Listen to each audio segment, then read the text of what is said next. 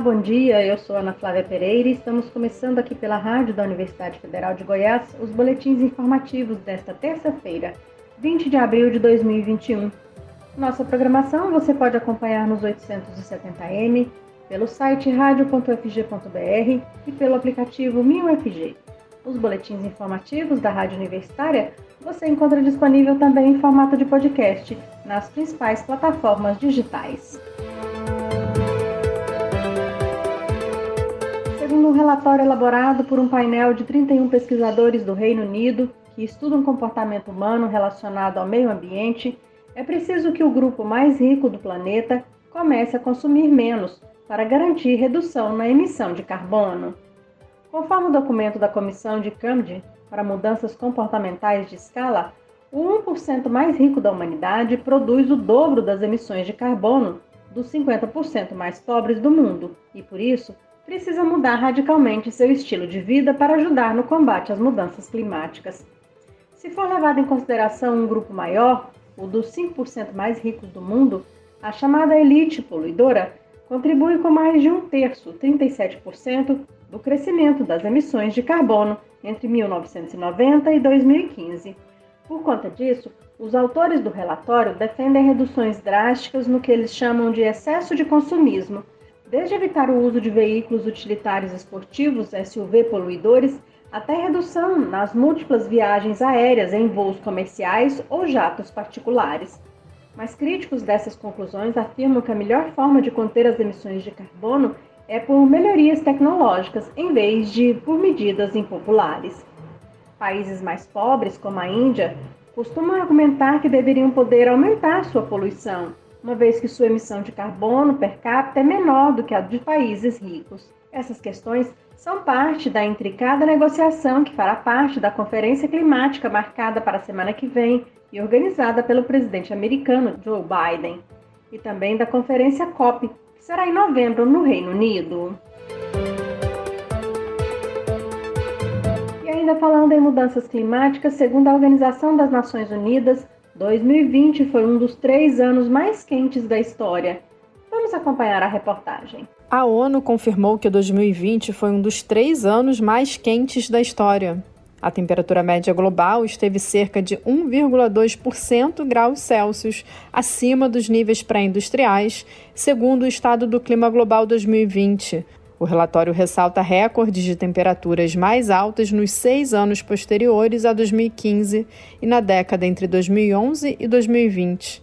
O secretário-geral da ONU, Antônio Guterres, e o secretário-geral da Organização Meteorológica Mundial, Peter Italas, apresentaram o documento. O aquecimento foi observado no ano passado, mesmo com o resfriamento devido ao fenômeno climático do Laninha o estudo compilado pela OMM e parceiros aponta condições climáticas extremas que, aliadas à Covid-19, foram um golpe duplo para milhões de pessoas no período. A desaceleração econômica devido à pandemia não chegou para frear os fatores que impulsionam a mudança climática e os impactos de sua aceleração. A análise envolveu indicadores do sistema climático, assim como concentrações de gases do efeito estufa, aumento da temperatura terrestre do oceano, nível do mar, derretimento do gelo e recuo das geleiras e condições climáticas extremas. Quanto aos gases de efeito estufa, as concentrações continuaram a aumentar em 2011 e 2020. As concentrações do dióxido de carbono ultrapassaram 410 partes por milhão. A desaceleração econômica, como efeito da pandemia, reduziu temporariamente as novas emissões de gases de efeito estufa, mas não teve impacto perceptivo nas concentrações atmosféricas. A acidificação e a desoxigenação dos oceanos continuaram impactando os ecossistemas, a vida marinha e a pesca. Os mares absorvem cerca de 23% das emissões anuais de dióxido de carbono. O documento também destaca os impactos no desenvolvimento socioeconômico da migração e deslocamento da segurança alimentar e dos ecossistemas terrestres e marinhos. O secretário-geral da OMM, Peter Talas, lembrou que passaram 28 anos desde a publicação do primeiro relatório sobre o estado do clima. Em 1993, a primeira edição mostrava preocupações sobre mudanças climáticas já previstas na época. Da ONU News em Nova York, Ana Paula Loureiro. E segundo previsões feitas por especialistas da ONU, a tendência negativa do clima continuará nas próximas décadas. Para os líderes da entidade, é preciso que haja uma redução das emissões globais de carbono em 45%, em comparação com os níveis de 2010 até 2030. Mais de 200 cientistas e pesquisadores brasileiros e estrangeiros, incluindo três ganhadores do Prêmio Nobel, se uniram por meio de uma carta para defender o exercício da ciência no Brasil e criticar a atuação do governo federal durante a pandemia de Covid-19. A carta, destinada aos acadêmicos de diferentes continentes em solidariedade a seus colegas do Brasil e ao povo brasileiro, afirma que a área está sob ataque do governo do presidente Jair Bolsonaro. No texto, os signatários afirmam que a ciência brasileira sofre com cortes orçamentários, perseguições e a instrumentalização para fins eleitorais. O grupo ainda aponta o governo Bolsonaro como responsável pela proliferação de informações falsas referentes à Covid-19, o que agravou a situação da pandemia no país. Entre os cientistas que assinam o documento estão três ganhadores do Nobel: Michael Mayor, Nobel de Física em 2019, Peter Ratcliffe, Nobel de Medicina em 2019, e Charles Heiss, Nobel de Medicina em 2020. O documento foi assinado por membros de universidades na França, Canadá, Marrocos, Senegal, África do Sul, Estados Unidos, Reino Unido, Portugal, Espanha, Itália, Grécia, Holanda, Bélgica, Mianmar, Alemanha, Espanha, Argentina, Colômbia, México e Suécia. Número de mortos pela Covid-19 em 2021 no estado de Goiás até o dia 19 de abril já é maior que o total de óbitos pela doença registrado durante os nove meses da pandemia em 2020. Entre março e dezembro de 2020, 6.805 goianos perderam a vida depois de serem infectados pelo novo coronavírus. Este ano, em menos de quatro meses, são 6.999 óbitos. E apesar da ocupação dos hospitais no estado ter diminuído nos últimos dias, segue alta. A rede hospitalar estadual estava com 88% dos 570 leitos de unidade de terapia intensiva ocupados ontem. E das 740 vagas de enfermaria disponibilizadas para pacientes com Covid-19, 62% tinham pacientes. Em Goiânia, das 300 em Goiânia, das 301 vagas de UTI, 77% estavam em uso. O índice na enfermaria, que tem 218 leitos, era de 62% e, segundo o Complexo Regulador Estadual, que administra os pedidos de internação, 31 pacientes aguardavam na fila de espera por um UTI e 33 aguardavam um leito de enfermaria. Nesta terça-feira, Goiânia conta com sete novos postos de vacinação contra a Covid-19. É que ontem vários locais de vacinação registraram filas longas. Ao todo, hoje são 16 postos, sendo 14 para pedestres e dois pontos de drive-thru.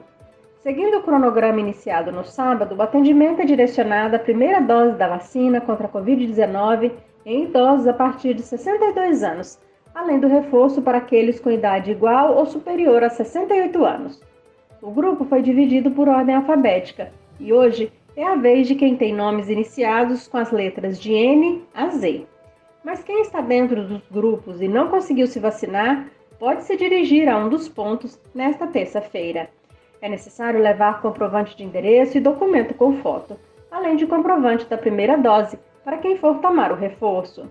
Os trabalhadores da saúde seguem recebendo a segunda dose da vacina AstraZeneca, sendo atendidos somente por agendamento pelo aplicativo Prefeitura 24 Horas. Os locais são o Shopping Cerrado e o espaço Sinta-se Bem, da Unimed, no setor aeroporto. Em todos os postos, o atendimento segue até às 5 horas da tarde.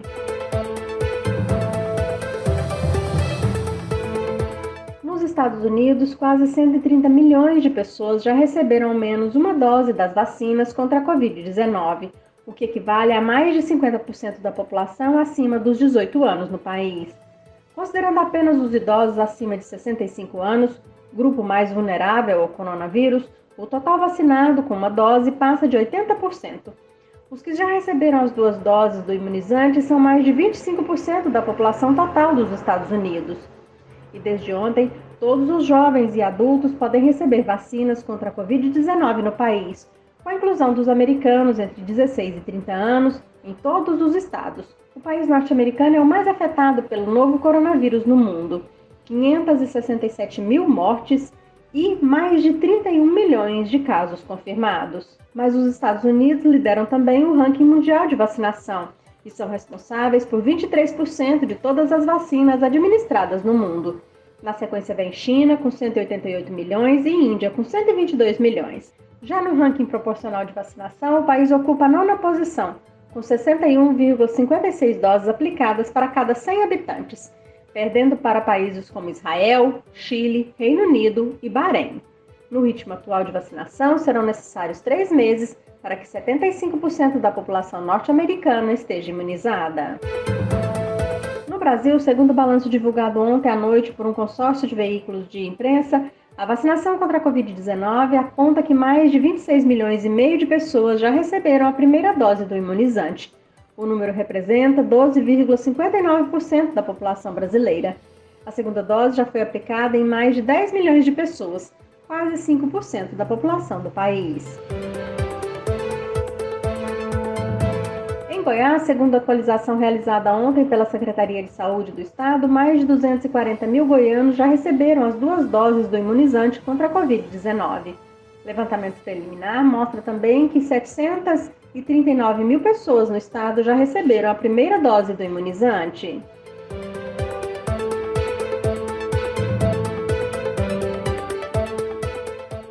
Com 53% da sua população vacinada contra a Covid-19, Israel deixou de exigir o uso de máscaras ao ar livre desde o último domingo, 18 de abril.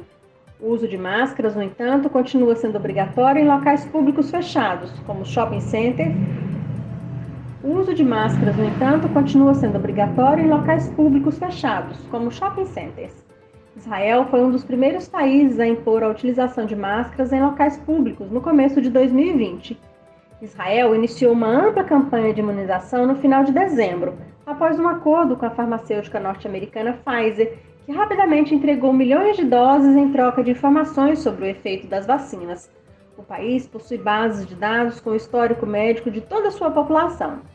Em meados de janeiro, Israel registrava um pico de 10 mil infecções diárias. Atualmente, são menos de 200. E a taxa de positividade nos testes é de 0,3%. No país, autoridades já permitiram em março a reabertura de restaurantes, bares e praias. Aqui na Rádio Universitária você pode acompanhar um novo boletim informativo às 11 horas da manhã. Nossa programação você pode seguir pelos 870m, pelo site radio.fg.br, pelo aplicativo 1000FG. Nós também estamos nas redes sociais. Curta nossa página no Instagram e no Facebook. E se puder, fique em casa, ajude no combate ao novo coronavírus. Ana Flávia Pereira, para a Rádio Universitária.